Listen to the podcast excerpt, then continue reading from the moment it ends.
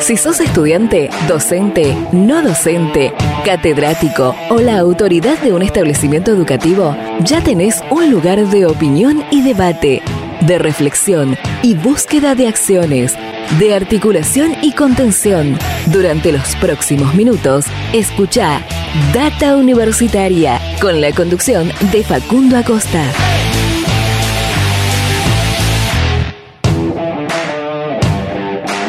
Hola, hola, ¿qué tal? ¿Cómo les va? Bienvenidos y bienvenidas a este programa de universidades verdaderamente federal, independiente y objetivo, dedicado a toda la comunidad que le da vida a las universidades argentinas. Mi nombre es Facundo y durante toda esta hora te vamos a estar acompañando con todo el equipo de Data Universitaria Radio, este ciclo radial, este espacio donde te informamos de todo lo que pasa y va a pasar en el mundo universitario. Comenzamos este programa número 14 del año 2022 en esta tercera temporada de este ciclo radial que comenzó en el año 2020 eh, y que eh, sale, eh, se emite en diferentes emisoras de todo el interior del país, de toda la República Argentina, en todos los rincones y de esa manera tenemos esa capilaridad que nos puede, nos permite llegar a toda la comunidad universitaria de todo el país y por supuesto siempre agradecemos a todas estas radios que durante el fin de semana, durante la semana, comparten este ciclo radial. Em, llegamos a este, a este decimocuarto programa del año, eh, en el que es el primer programa del mes de julio.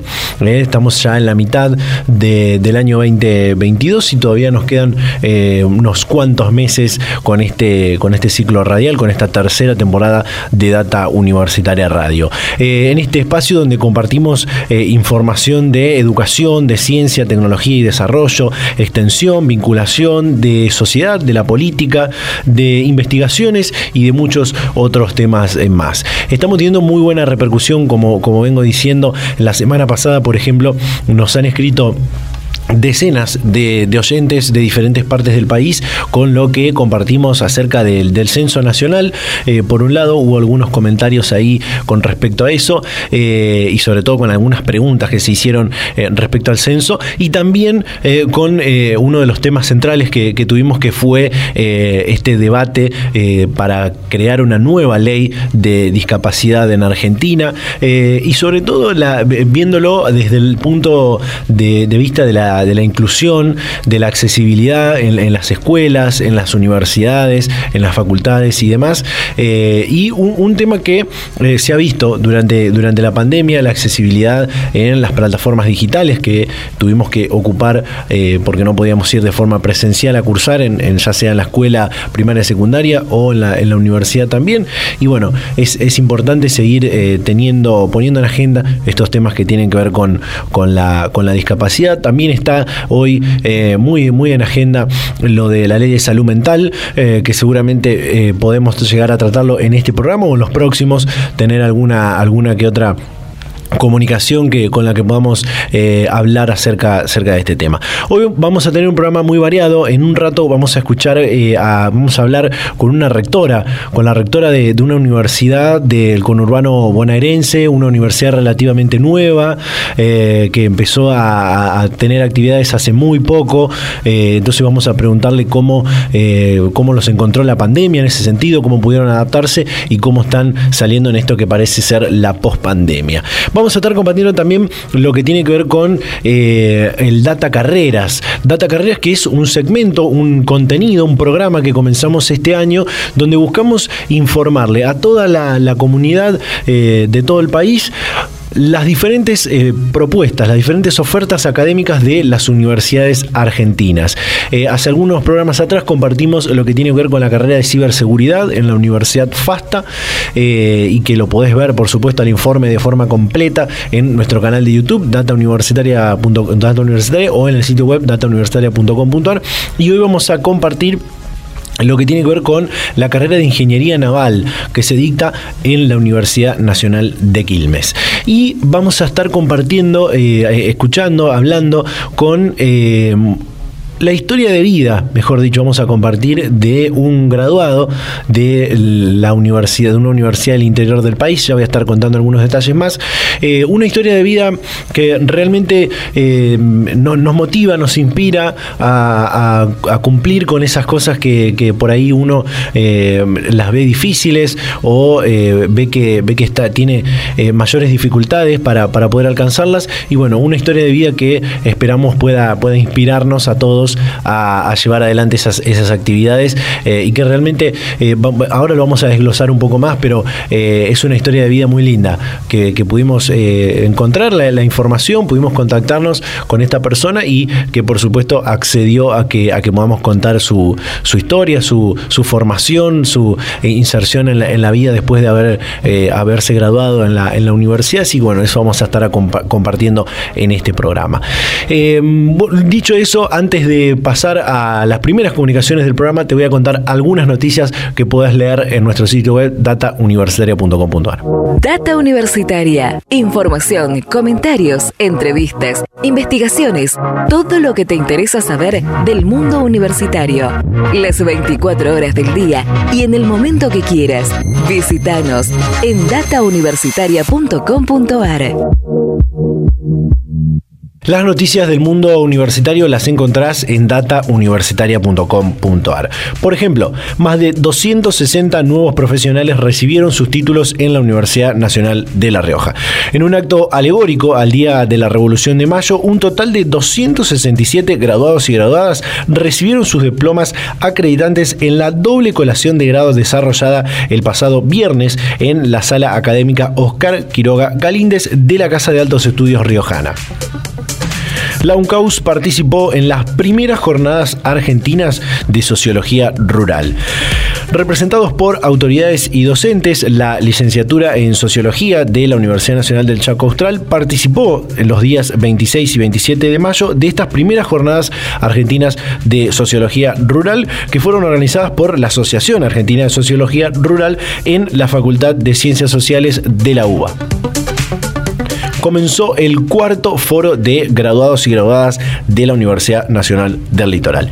Dio inicio este miércoles con eh, la charla sobre el rol de las universidades en la Agenda 2030, Objetivos de Desarrollo Sostenible, y se extenderá hasta el martes 14 de junio. Las charlas serán presenciales y también podrán seguirse online en el canal de YouTube de Litus Televisión.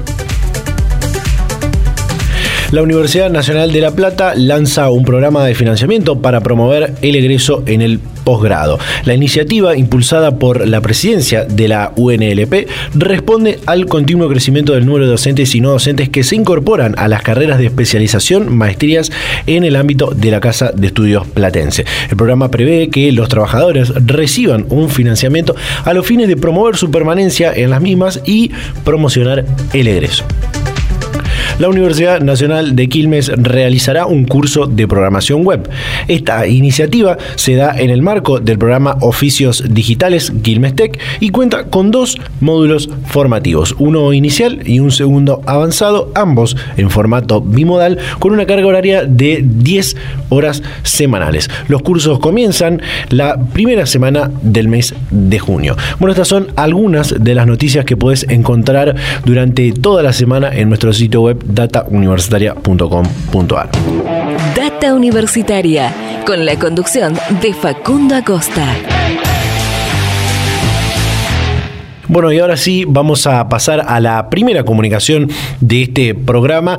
Eh, como venimos haciendo desde que iniciamos con este ciclo radial, allá por eh, mayo de marzo, mayo del 2020, eh, queremos conocer y vamos conociendo a cada una de las universidades argentinas que están repartidas en todos los rincones de nuestro país, las universidades públicas, las universidades también de gestión privada, sobre todo lo que realizan las universidades. No solamente el, dar y tomar clases, que es lo que uno cree que solamente hacen las universidades, sino todo lo que realizan las investigaciones, la vinculación tecnológica, la extensión eh, y demás actividades que, realizan. Y también conocer cómo ha cambiado eh, de alguna forma la universidad en estos últimos dos años con esto que la pandemia nos obligó, que fue la intensificación del uso de las tecnologías y de las plataformas digitales y algunos otros cambios eh, que, también eh, ha, propiciado la, pandemia. Y hoy es el turno de charlar, y ya está para hablar con nosotros, la rectora de la Universidad Nacional Escalabrini Ortiz, eh, Adriana López. Adriana, ¿qué tal? ¿Cómo le va? Facundo la saluda. Bienvenida a Data Universitaria Radio.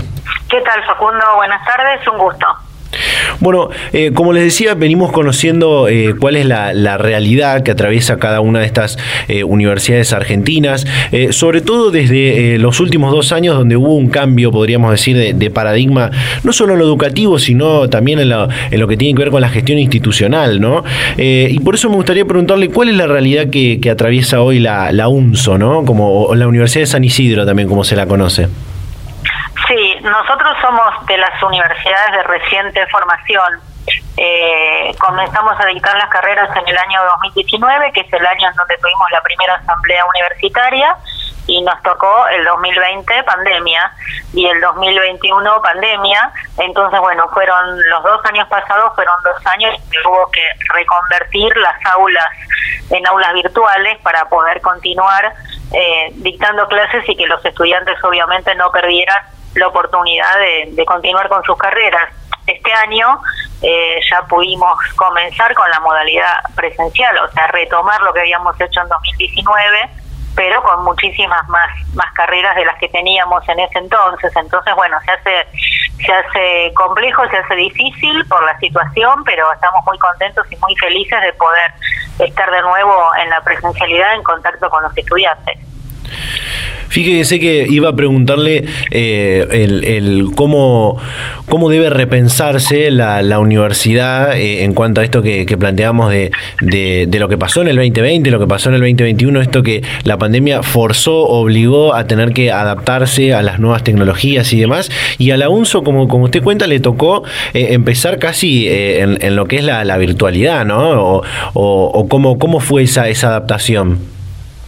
Sí, nosotros tuvimos em, que transformar las aulas a aulas digitales, aulas virtuales. Fue un aprendizaje absolutamente para para todos, no solo para los docentes, sino también para los para los estudiantes. Era algo nuevo, pero esa es una herramienta que quedó. Me parece que todas las universidades tenemos un antes y un después de la pandemia, porque si bien antes había carreras a distancia, Casi todas las carreras son acreditadas de manera presencial y se dictaban de manera presencial. Entonces ahora me parece que se viene un replanteo de tal vez tener parte virtual y parte presencial y también es como que ya eh, a raíz de la conectividad y todos los nuevos sistemas de información y los sistemas de comunicación me parece que ya también se viene otra era, la era digital, en donde bueno todas las universidades debemos ayornarnos a, los tiempos que se vienen para poder estar acorde a lo que se realiza en el resto del mundo.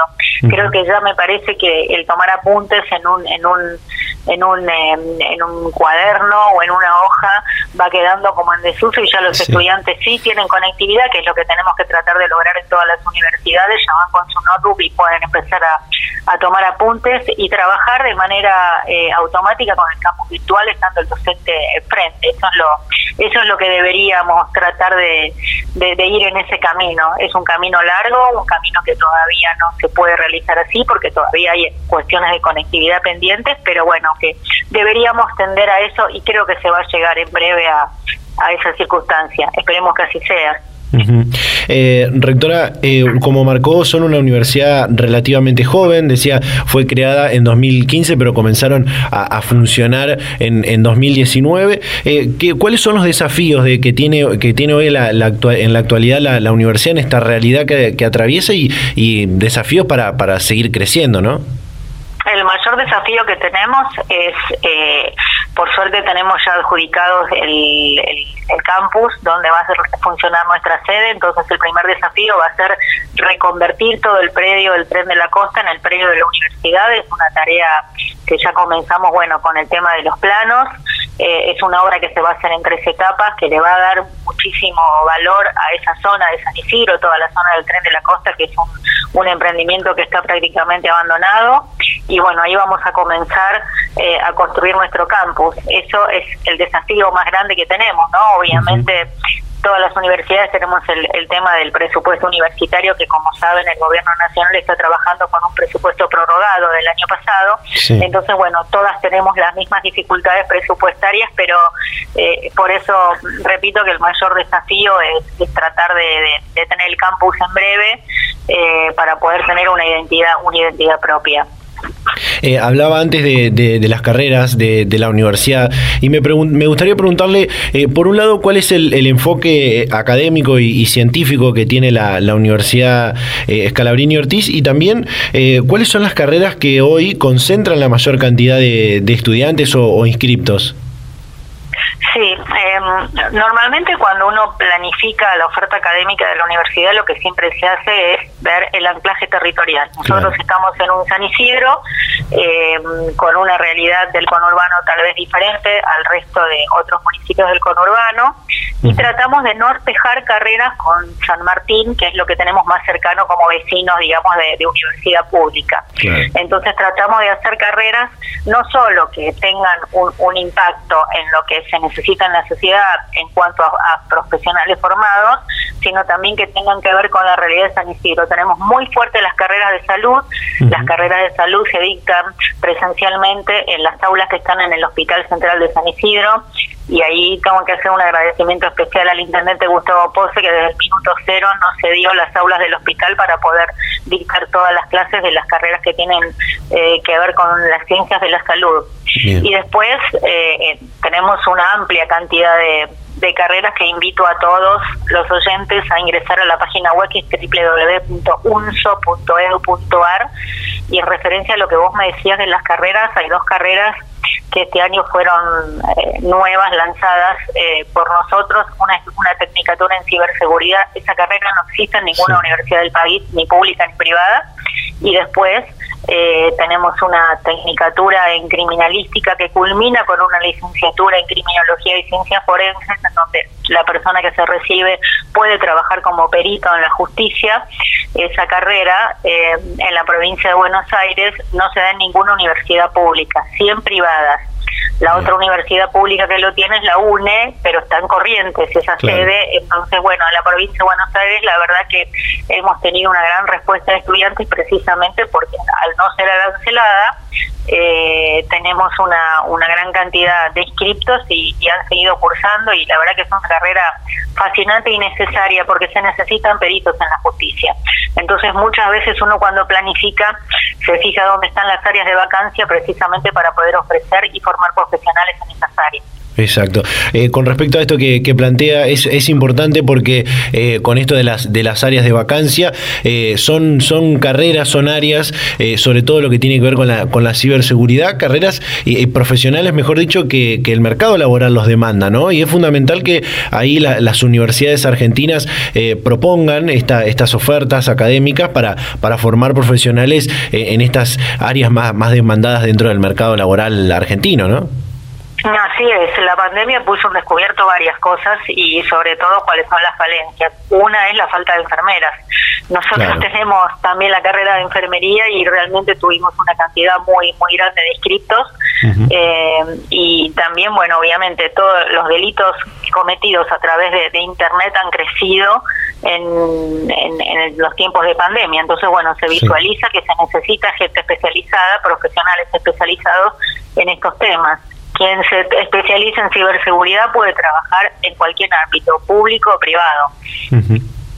Eh, recién cuando, cuando le preguntaba sobre las carreras me decía que cuando uno planifica una universidad lo hace eh, mirando, eh, haciendo una mirada sobre el territorio en el cual ésta se va, se va a emplazar. Y si hay una, la universidad tiene como tres patas, según lo que, lo que venimos tratando siempre. La, la pata académica, la, la, ciencia y la tecnología y la extensión, que la extensión es, el, vínculo social, el vínculo con el territorio. ¿Cómo se, cómo se vincula, cómo articula, qué, qué, acciones lleva adelante la, la universidad en el, en el territorio que, que, está emplazada?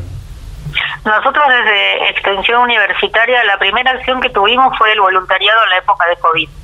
Eh, como ya te, te referí antes, en el año 2019 nosotros comenzamos a funcionar y en el 2020 ya empezó a funcionar el voluntariado eh, de estudiantes realizado a través de extensión universitaria en donde se instalaron en el call center del Hospital Central de San Isidro y precisamente hicieron seguimiento de COVID a la gran cantidad de pacientes que había en ese momento. Esa fue la primera acción que tuvimos. Después tenemos, obviamente, cursos, un voluntariado ambiental que estamos lanzando la semana que viene. Eh, tenemos el programa de Educa Empleo, en donde lo que se trata de hacer es fortalecer eh, los tramos eh, profesionales de oficios, digamos, iniciales, como para que la gente tenga una capacidad y una salida laboral rápida. Damos cursos de programación, cursos de idiomas, eh, tenemos por sacar un curso de moldería, o sea, hay es muchísima la oferta de lo que se dicta desde extensión, además de la parte de deportes y además lo que ya te digo, los programas de voluntariados, hemos estado también en conjunto con el municipio con el tema de huertas, eh, así que es, muy amplio eh, el trabajo que se hace desde extensión. Eh, Adriana, para, para ir cerrando, Usted es una de las que integra este pequeño, pero en crecimiento, grupo de rectoras mujeres en el sistema universitario argentino. A la vez, eh, es una de las, de las eh, pocas mujeres también, son, son dos, las que integra el comité ejecutivo del CIN, el actual comité ejecutivo del CIN. Y hay eh, un, un, grupo de, rectoras y vicerrectoras de, de las universidades que están convocando a una especie de foro para plantear la necesidad de que cada vez las mujeres tomen mayor participación en la, en la política universitaria, un foro de rectoras y vicerrectoras que va a volver a, reunirse en este mes de, junio, si, si mal no me equivoco. Eh, me gustaría preguntarle de qué se trata y, qué es lo que buscan eh, manifestar fundamentalmente en este foro de, rectoras y vicerrectoras. Como bien mencionaste vos, eh, las rectoras en la actualidad somos 11 éramos seis, crecimos a 11, por suerte somos, somos muchas más las mujeres que tenemos estos cargos directivos. Eh, surgió en el, en el último plenario que se hizo de rectoras y de rectores la idea de organizar un foro, como bien dijiste vos, de rectoras y vicerrectoras. Ya tuvimos una reunión, la próxima reunión para formalizar el foro, lanzar el nombre y las acciones a llevar a cabo, creo que lo vamos a llevar a cabo el 28 de, eh, de junio, un día previo a lo que es el segundo plenario de rectores y rectores que se va a realizar en la ciudad de Córdoba. La idea es trabajar en conjunto y de manera articulada con todas las universidades. El foro es rectoras y vices y somos realmente muchas, porque hay muchas vicerrectoras, no tantas rectoras, pero sí muchas vicerrectoras. Y eh, el tema es lo que siempre decimos, poder romper este techo de cristal, porque si vos ves la pirámide de las universidades, tenés un 66% casi de estudiantes mujeres y cuando vas subiendo en lo que es profesoras y en lo que es investigadoras y lo que es autoridades superiores, esa pirámide eh, se hace cada vez más chiquitita. Entonces la idea es trabajar para poder llegar a, a una paridad, pero una paridad en serio, ¿no? Una paridad eh, no, no impuesta, sino una paridad realmente en donde las mujeres puedan tener mayor participación y menos traba para acceder a los concursos y para acceder a las áreas de investigación. Esa es un poco, un poco la idea de trabajar de manera articulada y conjunta. Excelente, excelente. Bueno, hemos charlado con Adriana López, rectora de la Universidad Nacional Escalabrini Ortiz, sobre toda esta realidad que, atraviesa la, universidad y bueno, sobre algunos otros temas más. Adriana, eh, muchísimas gracias eh, por, por su tiempo y la, y la predisposición para charlar con Data Universitaria. No, gracias a vos y realmente es muy importante la tarea que hacen de difundir la, la, actividad de cada una de las universidades porque bueno, yo estoy creo y soy convencida de que la educación es el único camino para que este país pueda salir adelante y para tener la verdadera movilidad, social que, estamos pretendiendo que todo, todas las personas tengan. Así que muchas gracias por, por la difusión de, de las universidades y del sistema universitario argentino. Nuevamente, muchísimas gracias a usted y seguramente seguiremos en contacto. Hasta la próxima. Hasta la próxima. Data Universitaria. Información, comentarios, entrevistas, investigaciones, todo lo que te interesa saber del mundo universitario. Las 24 horas del día y en el momento que quieras. Visítanos en datauniversitaria.com.ar. Bien, luego de esto cerramos este primer bloque de este decimocuarto programa del año 2022 en esta tercera temporada de Data Universitaria Radio. Nos quedan un montón de cosas por compartir en el próximo, en el próximo bloque. Escuchamos, eh, hablamos eh, con esta, eh, compartimos esta historia de vida que anunciaba en, la apertura, que va a ser seguramente muy interesante. Hacemos un pequeño corte y ya volvemos con más Data Universitaria Radio.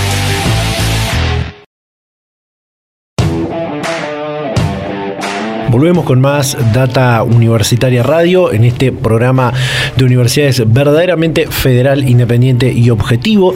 Este programa número 14 del año 2022 en esta tercera temporada de este ciclo radial. Ciclo radial eh, eh, donde Hablamos de muchísimos temas, como digo siempre, de educación, de ciencia, tecnología e innovación, de la extensión, de la vinculación, de investigaciones que se realizan en las universidades, de cuestiones que tienen que ver con la sociedad, con la política, eh, también que, atraviesa a las universidades. Y un, un, punto que es importante eh, charlar y, abordar siempre y, dar a conocer son las historias de vida que atraviesan a las, a las universidades. Eh, historias de vida de de docentes, de estudiantes, de trabajadores no docentes también. Eh, obviamente que las historias de vida son subjetivas. Uno podría decir, bueno, la, mía sí, la mía también es una historia de vida. Eh, y, todos lo podríamos plantear porque a todos nos pasan, nos pasan cosas. Pero hay historias de vida que eh, son historias que, nos motivan, que nos inspiran, que nos, nos interpelan también a, pensarnos sobre aquellas cosas que por ahí uno se queja y realmente terminan siendo minúsculas cuando, conoce este tipo de, de, hechos ¿no? que, pasan en las universidades.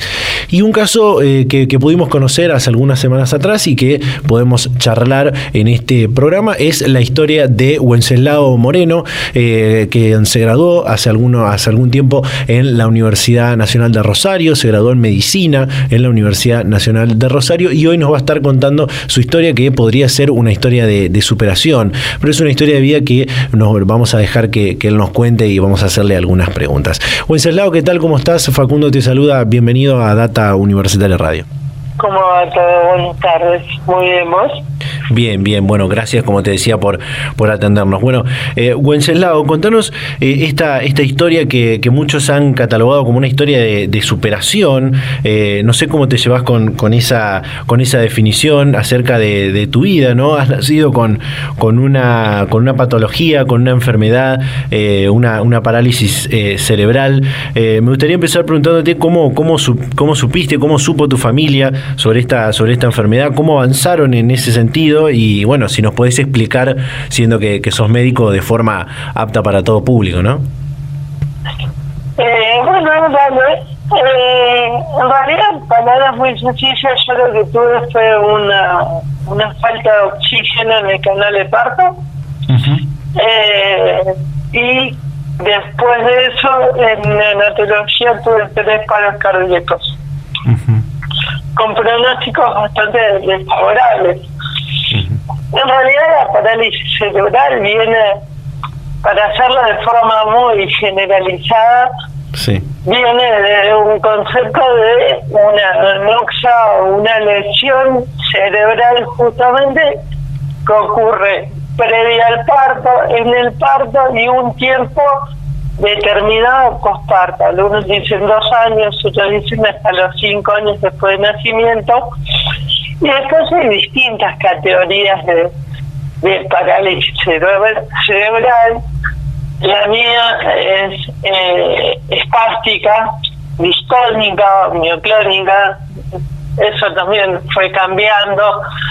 Y dentro del título de parálisis cerebral, eh, en mi categoría esa, eh, también hay diferentes grados de lesión, diferentes grados de fluidez en la motoricidad, de expectación. Muchos también tienen un componente muy importante en el habla, en la parte cognitiva. Sin embargo, el título de parálisis cerebral es el mismo. Lo que quiero decir es que es muy, muy amplio el término, no es algo como una gastritis y todo el mundo sabe que ese es el dolor de panza típico No, esto es muy general. Y es un mundo. Sí. Un mundo. Eh, ahora que, veo que no, o, por lo menos hemos, hemos visto, hemos leído en algunos medios de, la ciudad de Rosario también, eh, que, hoy ya no te cuesta hablar de, esta situación, lo, hablas, eh, lo, has normalizado. y, cómo me gustaría preguntarte cómo te llevas con cuando se dice historia de superación. Digo, ¿lo sentís como, como eso? Te, cómo, ¿Cómo te sentís? ¿Te sentís cómodo con esa, con, con esa catalogación de historia de superación? En lo personal, fue una historia y sigue siendo una historia de superación, por, pero personal, eh, por el simple hecho de frente a pronósticos muy malos, eh, pudo hacer muchas cosas con eso. Cuando se hablaba en algún momento de ponerme adaptación curricular en el colegio, y hoy pude acceder a una facultad y me pude graduar en medicina. Y hoy estoy haciendo una residencia en medicina interna o clínica, que básicamente es lo mismo, eh, con todo lo que se exige. Y ahí no hay ninguna no hay ninguna prioridad ni, ninguna ayuda en el sentido de de estrés de lo que me manda la residencia y somos todos por igual. Y lo que hay que hacer y los procedimientos, todo también los hago. Entonces también uno lo toma como pude superar esto a pesar de... Ahora, si vos me decís que la catalogó como una historia de vida a nivel de superación personal, a nivel del país o para un montón de gente. Y yo no sé si me pongo a la altura de decir, soy el ejemplo de... Claro.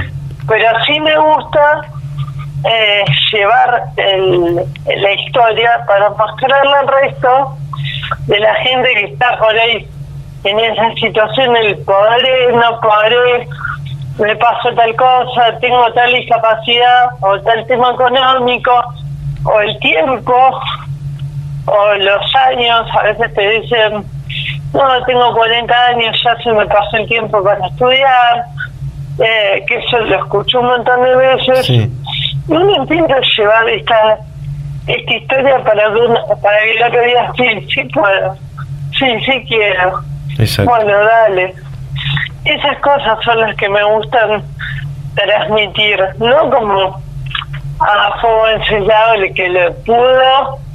No, que quede la historia. Después si queda el nombre, mejor, pero me interesa la historia para llevar a cabo la, el mensaje. Imagino que con, con, esta, con esta situación, con esta eh, enfermedad que, tenés desde, desde muy pequeño, has tratado con diversos médicos, con, con diferentes especialidades dentro de la, de la rama de la ciencia de la salud. Eh, me gustaría preguntarte si nace desde de ahí, nace la, la idea, la vocación de, de, estudiar y de ser médico, o, de dónde lo tomás a eso. Según mi madre, eh, fue toda la vida yo tengo un bloqueo muy importante hasta los 12 años de lo que fue mi infancia, me acuerdo poco y nada y eventos que me han, que me han relatado y yo que también he, he como transformado vivencias que no sé si son, son reales o que me he armado yo. Siempre quise ser médico. Pero la verdad que en mi memoria eh, siempre me apunté para el lado de la biología, para el lado de la naturaleza, de los animales. Hasta el quinto año que uno de mis mejores amigos, que está en Rosario, me dijo, yo quiero hacer medicina. Me acuerdo que fue a mitad del quinto año.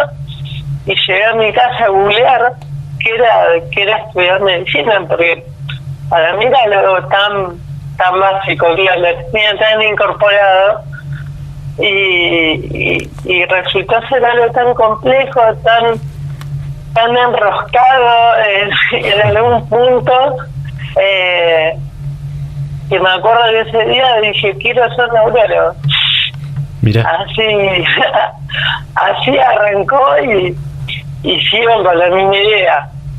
Me metí en clínica médica también con una idea de mejorar y reforzar un montón de bases y hacer una, una muy buena base para después hacer la residencia en neurología. Si no me equivoco, eh, y si no, por favor, corregime, te graduaste en el 2019, ¿no?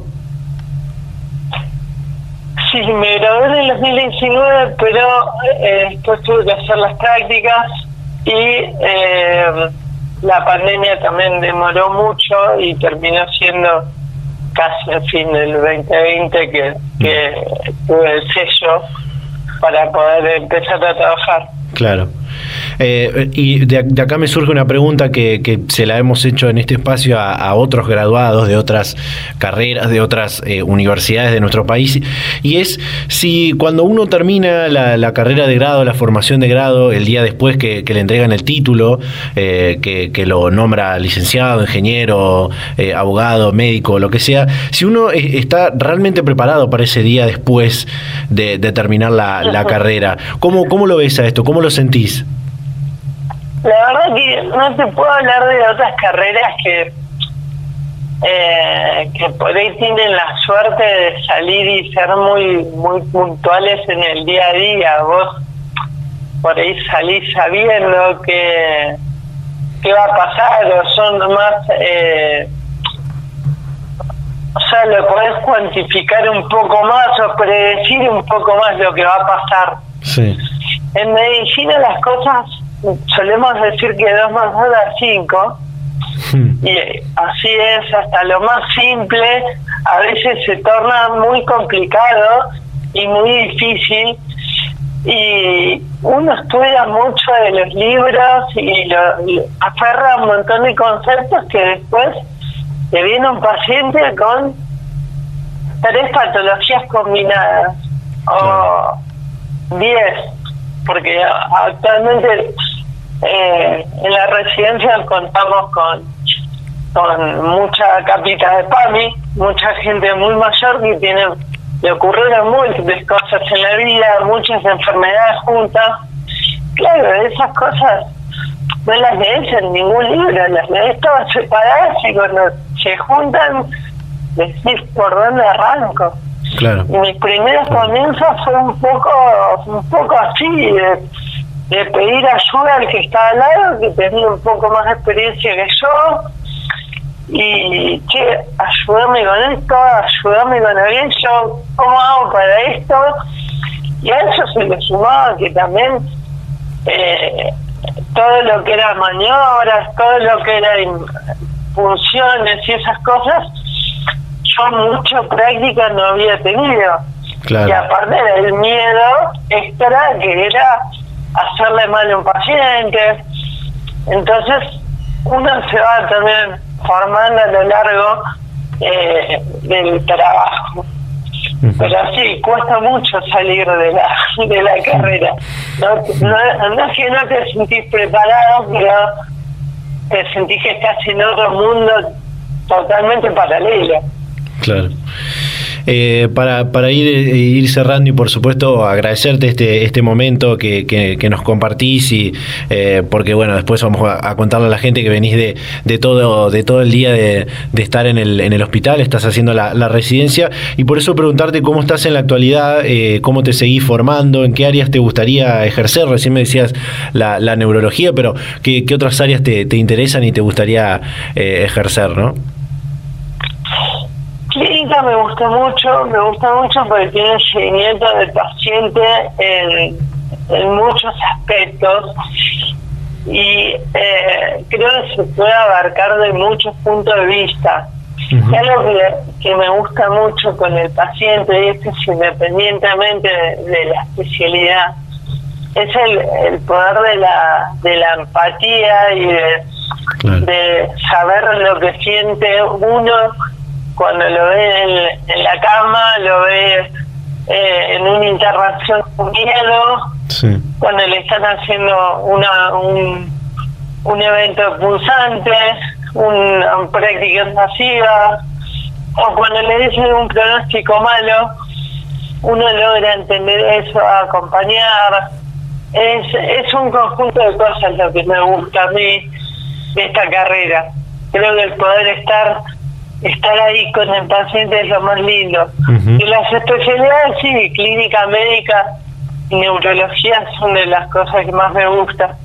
Neurología por una por una cosa de la vida y que es imposible despegarme. Eh, es vocación directamente que tengo desde que yo entré a la facultad y bueno, clínica es una cuestión de gusto, de, sentarme, que me puse a leer de cuarto año y siempre me gusta también. Excelente, excelente.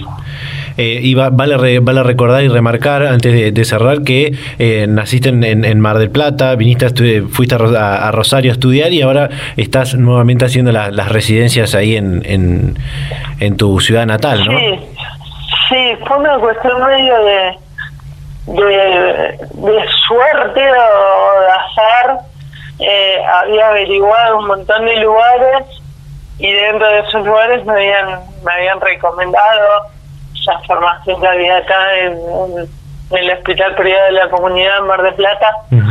Y bueno, a través del examen que rendí y todo, eh, tuve la posibilidad de venirme para acá. Sumado a que tengo una parte de mi familia, eh, se hizo muy muy simple, digamos, el traslado.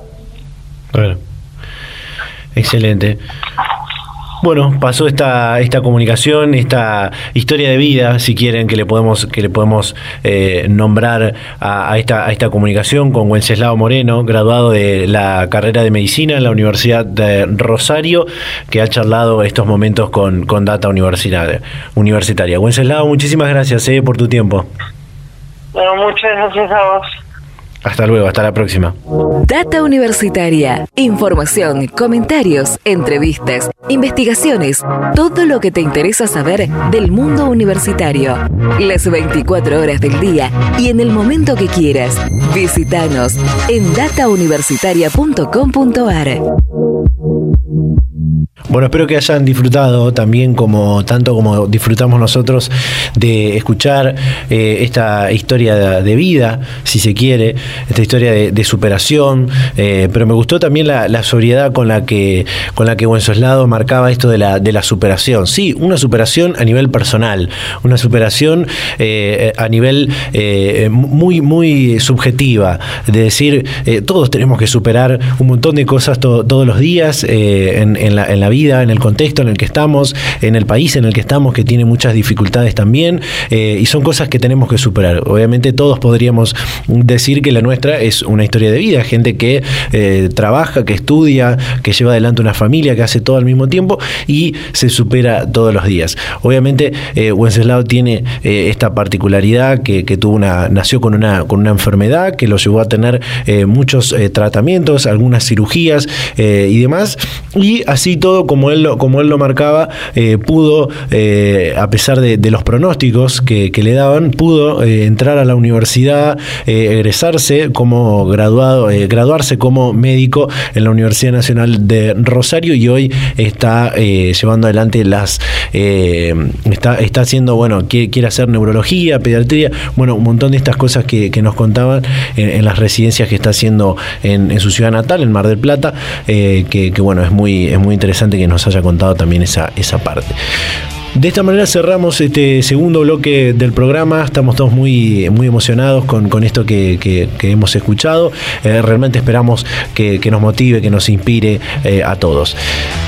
Hacemos un pequeño corte y ya volvemos con más Data Universitaria Radio.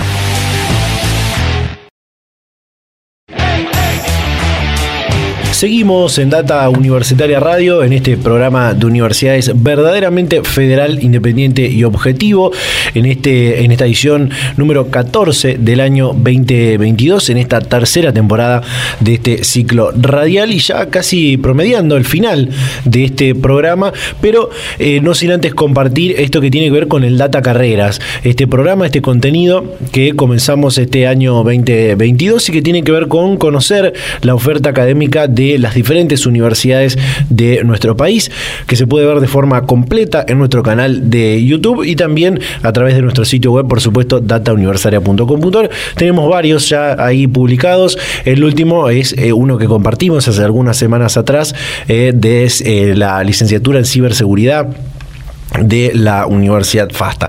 Y hoy vamos a conocer esta, carrera que es eh, un área de vacancia que hay en Argentina eh, y tiene que ver con la ingeniería naval, que es una carrera que se puede estudiar en la Universidad Nacional de Quilmes.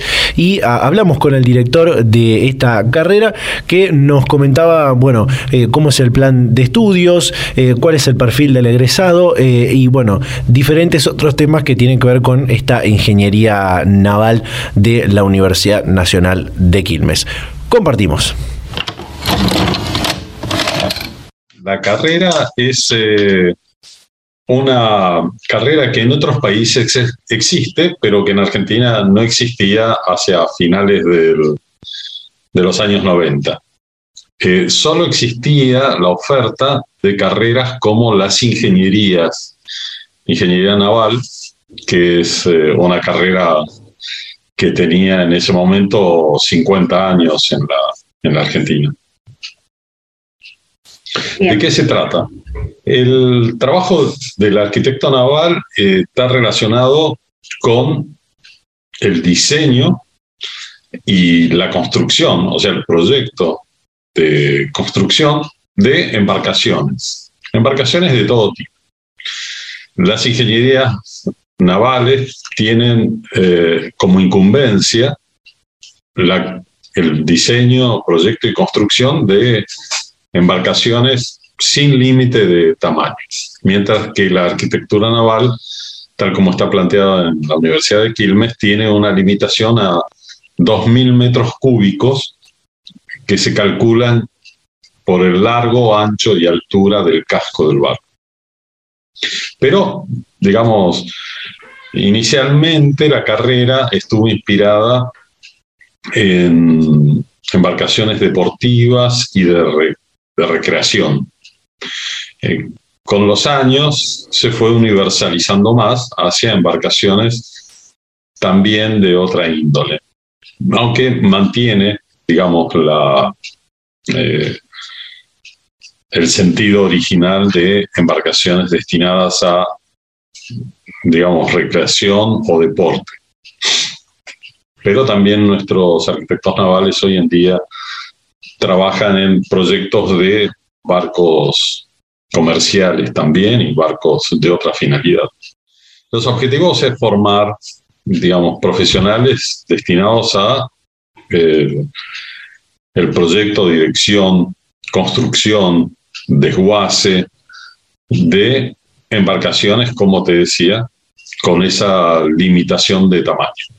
Eh, obviamente, las, digamos, esa, formación, lograrla con, digamos, un enfoque a la ingeniería, con un enfoque al diseño industrial, con un enfoque a la protección ambiental. Entonces, eh, tiene tiene una preparación, digamos, en algunos aspectos eh, comunes a las ingenierías y en otros aspectos al diseño industrial. Podemos hablar, de que en este momento nosotros tenemos aproximadamente 150 egresados, eh, dado, digamos que es bastante minoritaria, aunque las carreras de ingeniería naval también son minoritarias en general. Digamos, yo soy ingeniero naval y también fuimos, digamos, pocos y seguimos siendo pocos. Bueno, los planes de estudios, como decíamos, tienen varios aspectos. Es una carrera que se inscribe dentro del Departamento de Ciencia y Tecnología de la Universidad de Quilmes digamos, los conocimientos a los que está, digamos, dirigido el plan de estudios son matemáticas, física, mecánica de fluidos, resistencia a materiales, estabilidad estructural, diseño industrial aplicado a la arquitectura naval. Eh, o sea, tiene una formación de una ciencia de aplicación como son las ingenierías, que también buscamos que el hecho de poder adquirir conceptos propios del diseño industrial, que es menos duro en términos de, ciencias básicas, hace que el alumno tenga o el profesional tenga una elasticidad mucho mayor a la hora de concebir lo que un cliente le está requiriendo, ¿no? Pero también, por otro lado, estamos haciendo cada vez más hincapié en que el profesional tenga ciertas competencias que son muy importantes para el desarrollo de su vida profesional, como puede ser el trabajo en grupo, como puede ser eh, la autogestión del conocimiento, es decir, la, la, actualización constante y el estudio de, nuevas, de nuevos temas que puedan surgir en la profesión. Veo que vos antes decías lo de ciencia y tecnología y bueno, en el plan de estudios eh, se acredita primero con un ciclo introductorio, con una acreditación del diploma de ciencia y tecnología, y después un ciclo superior que ahí conduce al título de arquitecto naval. Correcto. ¿Qué nos puede ampliar sobre esto? La tecnicatura es, eh, una, es un título inicial, intermedio, eh, al que acceden todos los alumnos del Departamento de Ciencia y Tecnología. En nuestra universidad el departamento tiene carreras como biotecnología o ingeniería en automatización y control. Entonces, eh, salvo algunas materias específicas de la, de la carrera propiamente dicha, tienen una formación común con, como ya dijimos, eh, basado en el conocimiento de ciencias básicas, la aproximación a, a problemas que después los van a, digamos, emplear como conocimientos previos a los que van a desarrollar en el, ciclo superior. De acuerdo, el perfil de egresado, digamos, tiene, por un lado, los conocimientos que adquieren, como decíamos, conocimientos de eh, ciencias básicas y ciencias aplicadas, como puede ser, digamos, la mecánica de fluidos o la resistencia de materiales o estabilidad o el campo del diseño industrial. Eh, poder plantearse y resolver problemas aplicables al diseño de los productos y procesos, también procesos de, construcción y procesos industriales, porque también un profesional arquitecto naval puede trabajar en empresas que construyen en forma industrial embarcaciones, como puede ser un, un astillero dedicado a la construcción de lanchas, lanchas de, recreación, o puede participar en construcción de embarcaciones eh, que tengan uso comercial, que puedan ser construidas en serie, etc. O sea, también tiene formación en aspectos organizacionales y en gestión de costos para poder formar parte de equipos que se dediquen a, como decíamos, la industria naval. También, obviamente, tener la capacidad de formar parte de equipos y conducir equipos. También se hace hincapié en su, en su conocimiento acerca de las organizaciones. Y las organizaciones pueden ser desde una oficina de ingeniería a una línea de producción. Eh, también digamos, eh, hacemos hincapié en cuestiones de responsabilidad y ética profesional, hoy en día se hace mucho más hincapié en cuestiones como pueden ser eh, temas de género, temas de medio ambiente, temas que hacen al desarrollo de la sociedad actual.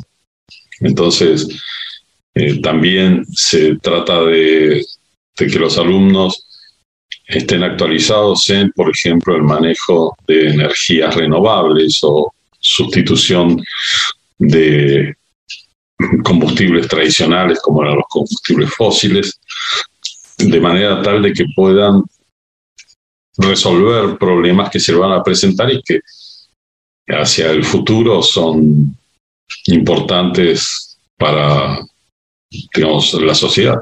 Data Universitaria. Información, comentarios, entrevistas, investigaciones, todo lo que te interesa saber del mundo universitario. Las 24 horas del día y en el momento que quieras. Visítanos en datauniversitaria.com.ar. Y luego de escuchar esta, este fragmento de la nota con Hugo Tosco, director de la carrera de Ingeniería Naval de la Universidad Nacional de Quilmes, llegamos al final de este Data Universitaria Radio del día de la fecha. Realmente todo muy eh, interesante lo que hemos compartido eh, en este decimocuarto programa del año 2022, en esta tercera temporada.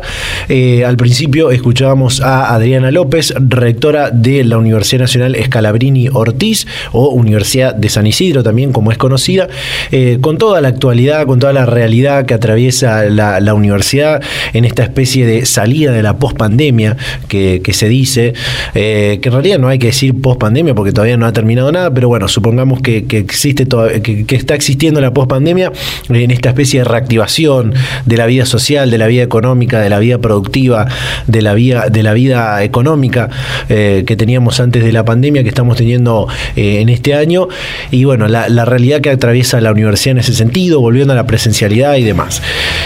La historia de vida de Wenceslao Moreno, este graduado de medicina de la Universidad Nacional de Rosario, que nació con una parálisis cerebral y así todo teniendo algunas dificultades motrices, como, como él comentaba, eh, en la motricidad fina fundamentalmente, que le, impedía tomar apuntes, por ejemplo, eh, en, la, en el cursado de la carrera. Eh, hoy ya se ha graduado de la universidad, está haciendo las residencias en, un hospital de la ciudad de Mar del Plata y una historia de superación realmente muy, muy inspiradora, muy motivadora para, para todos. Y este último fragmento que escuchamos de El Data Carreras, que se va a publicar en los próximos días en nuestro canal de YouTube, Eh, que van a también poder encontrar en nuestro sitio web datauniversitaria.com.ar de la Ingeniería Naval de la Universidad Nacional de Quilmes. Eh, esto ha sido todo por hoy. Por supuesto nos quedan algunos temas como lo que hablábamos de la ley de salud mental y algunas otras cosas que tienen que ver con la Universidad Argentina, pero que estaremos compartiendo seguramente en los próximos programas. Nos despedimos, eh, síganos en nuestras redes sociales, en Facebook, en Instagram, arroba data en Twitter, arroba universitaria. Gracias a todas las radios, a todas las emisoras que comparten semana a semana este ciclo radial. Nos reencontramos ahora sí la semana que viene eh, a esta misma hora y en este mismo dial eh, la próxima semana. Chau, chau.